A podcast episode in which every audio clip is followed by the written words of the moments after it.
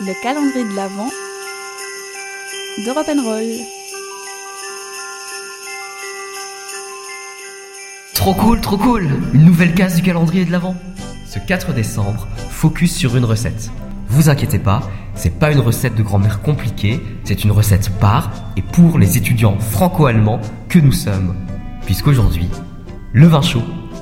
Notre recette est vraiment courte. Donc avant de passer à la cuisine, vous avez le temps d'écouter quelques histoires pour pouvoir mieux briller en société. Très pratique pour les longs repas de famille. Tout d'abord, il faut savoir que même si le vin chaud est associé systématiquement au monde germanique, du fait de sa présence sur les marchés de Noël, il n'en est pas moins une spécialité du sud, de la Rome antique. Oui, une découverte romaine donc, et non rhénane. En fait, les commerçants latins mettaient des épices dans leur vin pour mieux les conserver.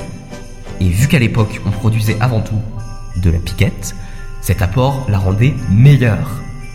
Voilà pour la théorie, passons à la pratique. Je vais vous présenter une recette de Dorothea, une allemande donc, c'est super simple. Prêt à noter? Alors vous prenez un litre de vin rouge, une orange coupée en rondelles, deux rouleaux de cannelle, ou 3-4 cuillères à soupe si c'est en poudre, 3 clous de girofle, environ 2 cuillères à soupe de sucre.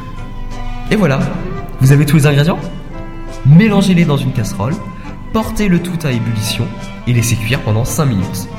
Bravo, vous pouvez vous pouvez fêter Noël avec modération, bien entendu.